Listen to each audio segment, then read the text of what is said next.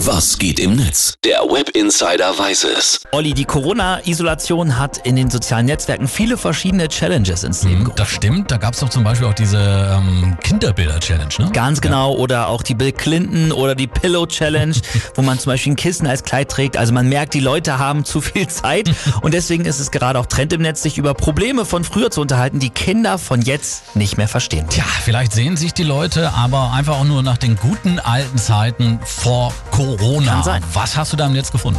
Kev Martin twittert 442555 555 666. Ja, das waren die Tasten, die wir auf unserem Nokia drücken mussten, um Hallo zu schreiben. Die Kids wissen gar nicht, wie gut sie es haben. Das ist schon heftig, was sich da alles getan hat. Ne? Aber man muss auch sagen, mit so einem Nokia 3310 konntest du eine Woche durchtelefonieren, ohne einmal aufzuladen. Das stimmt. Plantblogger schreibt, Songs downloaden ging auch schon damals mit LimeWire und Co. Allerdings in der ständigen Angst, mit einem angehängten Virus den gesamten Familiencomputer zu Tja, zerstören. was haben wir damals alles mitgemacht? Ne? Und Ja. am Ende war der Song dann nur eine billige Coverversion. Ja, kenne ich.